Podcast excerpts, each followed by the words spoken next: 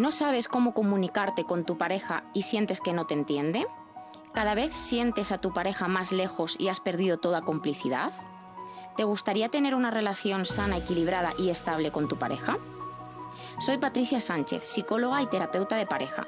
Puedes encontrarme en www.serfelizenparejapatricia.com y en mis redes sociales, arroba serfelizempareja barra baja patricia. Ser feliz en pareja es posible, pero tienes que trabajar para lograrlo. Te espero.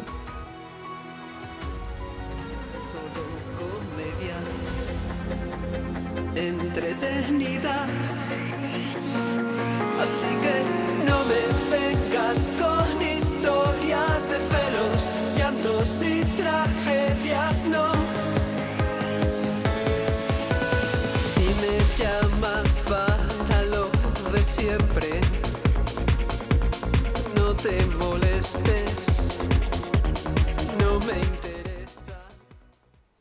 Bueno, ya falta ya de casi 48 horas ya para que Patricia Sánchez eh, nos dé la campanada, nunca mejor dicho. Campanada.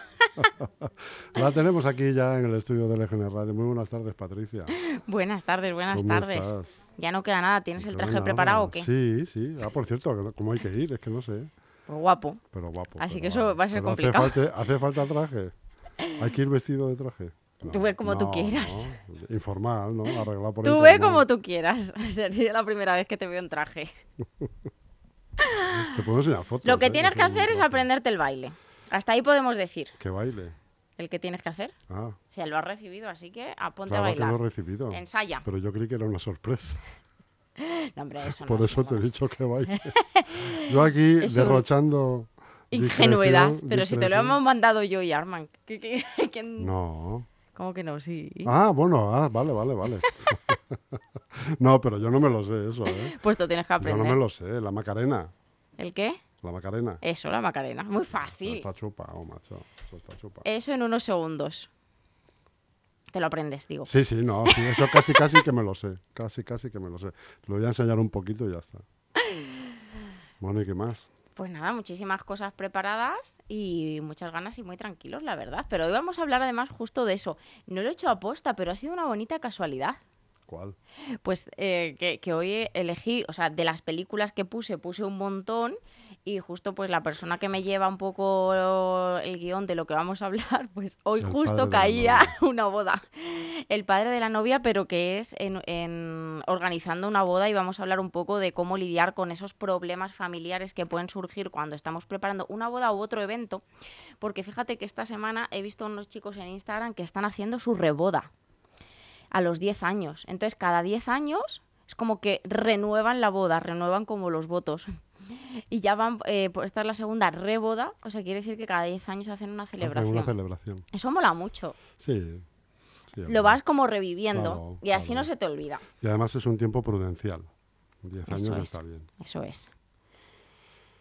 Y eh, vamos a hablar un poco de esos problemas familiares, de esas situaciones eh, que muchas veces se generan cuando estás preparando una boda o un evento y de cómo a veces la familia interfiere y de cómo tenemos que poner un poco límites. ¿Las has sufrido tú?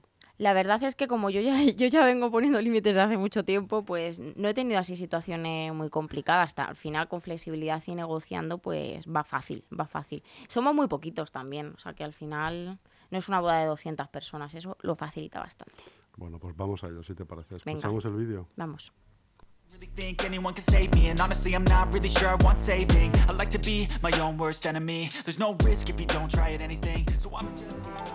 Cuando nació Sophie, no sabía cómo iba a cuidar de ella. Pero me prometí que no lo pasaría tan mal como nosotros. Y diez años después éramos el estudio más solicitado de Coral Gables. Así que, si lo he hecho todo bien, ¿cómo demonios se ha acabado aquí? Os lo preguntaré sin rodeos. ¿Aún queréis salvar este matrimonio o no? No vas a cambiar, Billy. Y estoy cansada de intentarlo. Between a rock and a hard place Do I work hard or live at my pace? You're only young once, yeah that's all great But I also want a future where I'm okay ¿Qué parte de vestido de quinceañera no has entendido? No todas las chicas aspiran a ser una princesa Disney. Llevas trabajando aquí un mes y te crees Stella McCartney. Esto es una tienda para quinceañeras. Pues a lo mejor debería empezar a modernizarse un poco. Salud, Gracias. Fenomenal. Vale, gran brindis. Ahora yo, Yo también quiero- tengo algo que contaros. Oh, Por supuesto. ¿Qué? Ya me lo suelto. ¡Me voy a casar! ¡Oh, madre mía! ¿Quién es? En fin, ¿quién es? ¿A qué se dedica? ¿Cuándo lo has decidido? ¿Quién es él? Se llama Adán. Es de México y es inteligente, es un amor y me escucha. Siempre está intentando sorprenderme y hace una cosa, se muerde el labio cada vez que intenta ocultar algo. Es tan mono. ¿Por qué México? Papá, Julio César Chávez fue mexicano. Y el Maromero Páez también. Ah, Maromero Páez es chicano, no mexicano. porque me han ofrecido un trabajo que me interesa. Y de allí es Adán. Por eso me voy a México.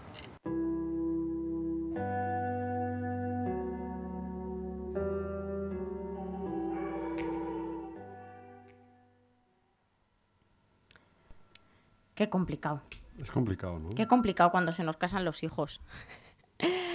bueno, antes eh, había más el síndrome del nido vacío, ahora es verdad que al final es mucho más progresivo porque solemos convivir, irnos de casa antes de casarnos, pero a los padres incluso les, les cuesta un poco ese día porque al final es como de alguna manera soltar definitivamente, es mucho más psicológico que real, pero existe. Existe esa parte. Uy, ¿qué ha pasado? ¿Ha sonado algo? Sí. Y unido a esa parte están las expectativas, es la boda de tu hijo, de tu hija, quieres que sea como tú quieres y a lo mejor pues tu hija o tu hijo tiene otra idea en, en su cabeza. Y gestionar todo esto a veces es complicado y a veces hace que los, los meses previos pues sean difíciles o sean angustiosos o sean tensos. Y al final la base, la base es que la pareja tenga las ideas claras, que es lo que no suele pasar. Al final em, dejamos entrar a mucha gente en la toma de decisiones y cuanta más gente, más complicado es acertar con todo el mundo, ¿no? Entonces, el otro día publicaba un reel y decía que realmente lo más importante es que quien se casa es quien decide, es el día de las dos personas que se casan y tienen que elegir todo a su gusto eh, teniendo en cuenta el bienestar de los demás, evidentemente, pero no pensando en que todo el mundo tenga todo lo que quiere, porque entonces te puedes volver loco. La boda la tienes que hacer como a ti te gusta, como tú quieres. Y cuidado porque muchas veces las familias mm, al final interfieren tanto que nos vuelven locos, ¿no? Y cada uno tira un poco pues para donde le conviene inconscientemente. Eso que decías al principio de los padres, el nido vacío y tal, claro, es que la boda marca un hito en, la- en el devenir de la vida de los hijos y eso para los padres es como, digamos, prácticamente... Luego vienen otros hitos que son los hijos, o sea, los nietos de estos padres, pero tanto los 18 años como la boda, como luego Hmm. los nietos y tal, son hitos en los que marcan una evolución en la vida del sujeto, ¿no? Y, y generalmente no suele ser la mejor. Me parto. bueno, a ver, y generalmente no suele ser la mejor. El- a- justo estoy preparando un, post en- del que habla ¿no? de que a veces nos tenemos que parar a pensar si realmente hemos elegido a la persona adecuada y tenemos que hacer un reelegir porque claro, como el enamoramiento, toda esta parte que es la parte prefrontal, la obnubiliza, la bloquea completamente, pues realmente no estamos decidiendo con la cabeza, sino que estamos decidiendo de otra manera y con otras, vamos a decir, mm, envueltos en muchas emociones diferentes. Y mm, realmente eso es lo importante, ¿no? El casarte con la persona adecuada. Estar con la persona adecuada, porque realmente hay muchas relaciones de pareja que llegan ya a una situación en la que es que no tienen nada que ver, ni lo tenían en su momento, sino que fue esa obnubilación la que los unió y no nos hemos parado en ningún momento a pensar si realmente es la persona con la que quiero estar y ya estamos en el fondo, ya estamos ahí en lo más profundo de la relación y es mucho más difícil dar la vuelta. Teniendo eso, luego hay otro paso, ¿no? Que es que tu familia y la familia de tu pareja acepten el uno al otro y el otro al uno, que eso también es, es un paso importante. Y ahí también la pareja de posicionarse bastante, porque si dejamos eso abierto a opiniones, cualquier opinión puede venir. Y luego es verdad que el otro día lo hablaba incluso con mis tíos, ¿no? Y con mis padres, la diferencia que hay en, las bodas de ahora a hace 20 años. Es que hace 20 años el concepto de boda era completamente diferente y realmente tú no habías, bueno, es que hay muchas diferencias, además que estuvimos ahí contando anécdotas y yo lo he escuchado muchas veces, pero decía, madre mía, qué diferentes son las cosas, ¿no? O sea, que tus amigos tenían las llaves de tu casa, que se iban a tu casa y hacían perrerías por ahí como querían. A lo bestia. A lo bestia, ¿no? Que mis tíos han tenido experiencias de ¿Qué todo tipo. aquellos? O, o sea, que al final, claro, tú no habías convivido con tu pareja, tenías prácticamente tu casa vacía, era también una manera de poder independizarte económicamente incluso. Ahora hay muy poca gente que, que se case y, no ya, y ya no esté independizado, incluso con una casa en propiedad, todo amueblado. O sea, son, son dos perspectivas muy diferentes. Antes había una mayor, la mayor parte de las personas que se casaban, pues los padres de ella pagaban la parte de ella, los padres de él pagaban la parte de él, de tal manera que ya también les estabas dando ahí una, vamos a decir, una opción a decidir. Ahora normalmente, normalmente no suele ser así, sino que a lo mejor se hace una aportación, pero no es como pagar los menús de una familia o de otra. Entonces, han cambiado el- tanto el concepto de boda que ya no es como antes. Esa tarta que bajaba del techo, ¿verdad? Eh, eh, del Esa- techo no lo sé. Esos invitados haciendo hélices con la servilleta. Pues fíjate si ha ¿Dónde cambiado. se ha quedado todo eso? Fíjate si ha cambiado que a día de hoy no dan por hecho si quieres cortar o no tarta, te lo preguntan. No es algo que se haga en todas las bodas. Vamos hacia una sociedad de- de- a la extinción. Imagínate que ahora te digo, pues en mi boda no va a haber tarta. ¿Dónde, dónde está ese, ese- sabemos, no sabemos. esos entremeses? Ese, ese queso cuadrado y esa mortadela rosa. Pues ha cambiado. ¿Dónde ha quedado todo eso? Ha cambiado muchísimo, ¿no? El concepto de boda y lo que significa, porque al final tu hijo, tu hija está, lleva independizado 6, 7, 8, 9 años X, porque yo he asistido a bodas con el bebé, o sea, quiero decir, con el hijo ya presente, Sí, es que- pues ya no hay tanto el síndrome del nido vacío, pero sí que es verdad que el símbolo sigue estando, porque es como, vale, pero ahora ya es como que esto está más decidido, ¿no? Está, es más formal. Es el, el- al final, cuando tú preparas un evento, me da igual ya cuál sea, pues hay muchas cosas que decidir, muchas cosas que organizar y puede ser un elemento estresante para la pareja, lo puede ser. ¿Pero a ti no te parece que es más bonito como antes? Mm, hay, cosas, hay cosas, es que claro, esto es algo muy personal que cada persona tiene que decidir a su gusto. Yo siempre cuando tengo a parejas, eh, estaba eh, antes pensando, por cierto, inciso, que tengo que hacer un programa solo de anécdotas. Porque yo el día que escriba un libro de anécdotas que me han pasado en, en consulta y en los programas o de preguntas que me han hecho, que es que algunas veces digo, pero esta pregunta, ¿cómo se te ha ocurrido? Pues eh, puede ser un programa interesante. Y me habías preguntado que si eran mejores las de antes. Yo siempre que trabajo y he tenido la, eh, la oportunidad de estar con muchas parejas en terapia que han organizado su boda mientras estaban haciendo terapia para mejorar ciertos aspectos, cosas que me parece súper bonita, eh, siempre les digo lo mismo. Esto es un lienzo en blanco. Y aquí, igual que en las relaciones de pareja, tenéis que decidir cómo. Me da igual que sea más tradicional, menos tradicional. Cada uno eh, que elija la opción mejor sin encasillarse en nada. Antes eran de una manera y yo creo que tenían sus pros y sus contras y ahora pues depende porque yo he ido a bodas actualmente que son súper tradicionales, he ido a bodas que son mixtas, he ido a bodas de muchos estilos a día de hoy. He ido a tantas bodas que he ido cogiendo lo que me gusta y lo que no, he ido seleccionando todo. Pero al final, ¿qué es una boda? Es una celebración. Sí, es una, es una celebración. Y, y celebrar sí que es un hábito que creo que no debemos de perder. Y, me- y lo, lo estamos perdiendo. El celebrar lo bueno. Pues al final ponemos tanto foco en las cosas que van mal que se nos olvida muchas veces celebrar lo bonito, celebrar lo bueno, celebrar el amor. O sea, al final ya no vamos a hacer una boda solamente por el hecho de formar, sino por hacer una celebración con la gente que queremos y poder celebrar algo tan bonito como el amor, ¿no? Que muchas veces no lo celebramos. Es cierto. Es una de las patas de la, de, la, de la felicidad, es la ilusión esa de celebrar las cosas buenas que te pasan. Celebrar y brindar. Mm. Yo creo que son dos cosas. o me da igual que sea con agua. Pero el, el hecho de celebrar se pierde mucho y co- como le damos tanto peso a lo negativo, a veces se nos olvida que, te- que las damos por sentado las cosas buenas que tenemos. Y yo creo que eso no es, no es bueno ni psicológicamente ni emocionalmente. Yo creo que hay que celebrar mucho, cada vez más. Y eh, luego hay, hay, claro, un concepto importante, ¿no? Cuando, que de hecho son cosas que voy a sacar en, los próximos, en las próximas semanas en redes sociales, porque me he dejado todo montado, o sea, llevo una paliza de trabajo interesante, estoy cansadísima, pero me he dejado todo montado y vamos a hablar de cosas como convivencia sí o no, que es una cosa que te casas y das por hecho que vas a convivir, pero hay veces que no. Convivencia después de casado, dices. Y, o antes, O me da igual. O si no te casas, porque realmente el, el- el tener un compromiso con tu pareja va mucho más allá de firmar un papel. Eh, hijos, sí o no. O sea, a día de hoy tenemos tantas cosas delante y encima de la mesa que hay muchas decisiones que tomar.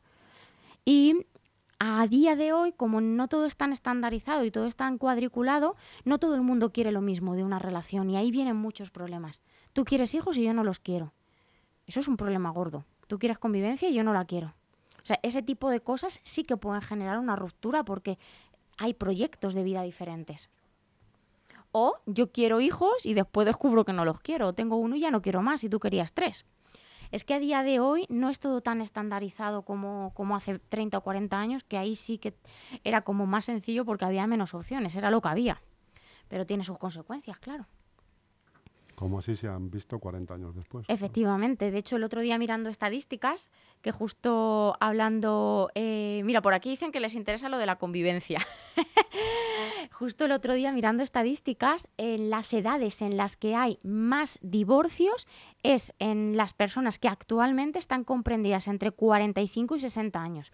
Eso quiere decir que más o menos son personas que se casaron hace 20, 25 años, justo donde no había opciones. Y elegíamos porque no había de otra, ¿no? Porque eh, lo siguiente a te casas es cuando vas a tener el hijo y lo siguiente a cuando vas a tener hijo cuando vas a tener el siguiente, ¿no? Que hay mucha presión social por ahí y no hace muy bien. Pero antes es que no había presión, es que era lo que había y punto. Bueno, pero también fíjate que aparte de la presión que había y que no había más, más opciones, también tiene que ver ese dato precisamente con el hecho que vas a, a abordar ahora, que es la convivencia. Efectivamente. Claro, es que no habías convivido y ya, te, ya tenías casi, como yo digo, en el ajuar entraban las toallas para los bebés. ¿Qué ha pasado? Que todo eso ha revuelto tanto por dentro a las personas, las relaciones de pareja, el mundo está cambiando, la sociedad está cambiando, que a día de hoy hay muchas parejas que han hecho cosas que no querían hacer en su relación. Entre ellas, convivir, tener hijos, acceder a ciertas cosas, lo que fuera. Y por eso se están generando muchos divorcios, porque ahora lo que tú quieres yo no lo quiero y ahora pues no lo quiero, vamos a decir, aguantar. Porque aguantar no hay que aguantar. Y esto está generando el número tan grande de divorcios que está subiendo, que para eso estoy yo, porque eso hay que ir reconduciéndolo, porque no puede ser que haya el triple de divorcios que de personas que se juntan. Porque tú eres de la Liga Antidivorcios. No, yo creo que hay que divorciarse cuando no hay una solución. Mis padres están separados y yo estoy feliz de que lo estén, pero, pero no creo en que tenga que ser la primera opción sin buscar una segunda alternativa. O sea, primero vamos a ver qué pasa. Y luego, si es la alternativa, pues hay que hacerlo. Y si, y si hay una diferencia de proyecto, hay que separarse. Porque si no, ahí tenemos un problema. Es decir, si tú quieres convivencia y yo no, y para mí es imprescindible y para ti no, si yo quiero hijos y es algo innegociable y tú no los quieres y al final uno de los dos cedemos algo tan importante como eso, a la larga va a haber reproche, va a haber recriminación y va a haber un problema gordo. Claro, o sea, no, no es forma de convivir ¿eh? con esas premisas. No, los proyectos no se los proyectos innegociables, las cosas que realmente queremos hacer, no se pueden ceder. Puedes ceder el, el día que uno baja la basura y el que la baja el otro, pero esas cosas Hay- tan serias que te marcan ya la existencia, la vida, no. Efectivamente. Y pero cedemos. Cedemos mucho en esas cosas por miedo a la soledad, por miedo a dejar eh, nuestra relación, incluso por miedo a la expectativa que teníamos de cómo iba a ir nuestro matrimonio y también por miedo al cambio. Sobre todo en las relaciones que iniciaron pues hace esos 20, 30 años, se ha hecho mucho las cosas por inercia, como porque tocan. Yo siempre digo que es, claro, es que te tocaba, te tocaba casarte porque ya llevabas tres años con tu pareja, no te podías ir a vivir solo o con amigos, pues te tocaba casarte. Y después, a los dos años, te tocaba tener hijos, los tuviste, tuviste uno, dos, tres, y después te planteaste si los querías tener. Después. Y esto está pasando actualmente. Cuando se te están colgando los niños de las piernas y del brazo, estás diciendo, pero si yo realmente lo que quería era hacerme filóloga. En, ta- en tarifa. O yo tengo parejas que han decidido no tener hijos y pues a lo mejor cada año se hacen un viajazo hacen lo que les apetece, pero han sido coherentes, que esa es la palabra importante, ser coherentes entre lo que queremos y lo que hacemos, porque si no, las consecuencias las pagarán nuestros hijos, que vivirán en un hogar en el que realmente no se van a sentir queridos, no van a sentir que sus padres han decidido libremente tenerlos. Y ya de ahí se generan muchos melones que abordaremos en esta publicación.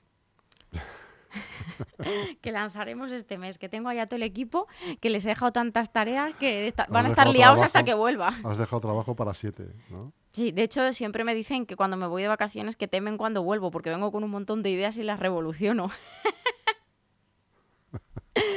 así será, así será. Bueno, Patricia, ¿estás nerviosa? No.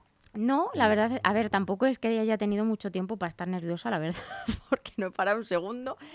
Eh, pero no, estoy tranquila. Bien. Está todo controlado.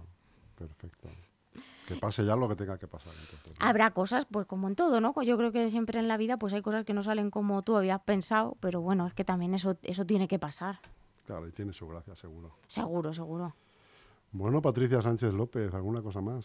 Pues nada más, que hay dos semanas que no voy a estar por aquí, pero luego ya volvemos con más temas y con ¿Vuelves más para cositas. Como la El- última semana de septiembre, ¿puede ser? Sí, el lunes es menos. 26, pues que no sé qué es, 29 o 30 el jueves. 26, 27, 28, eh, 3.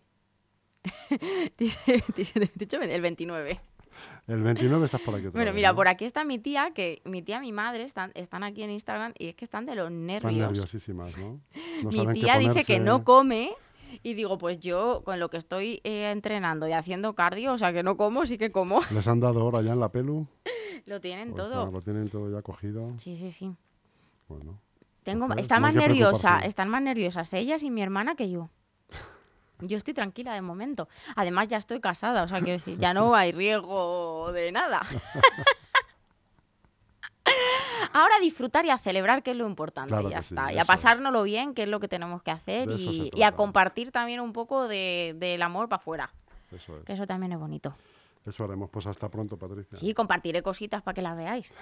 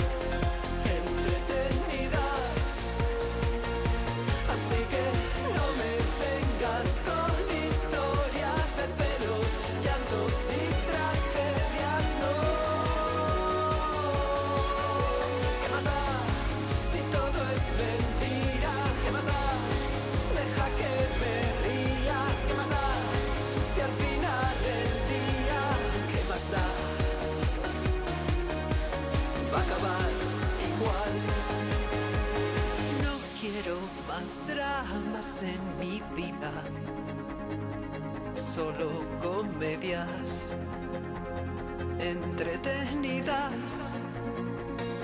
Así que no me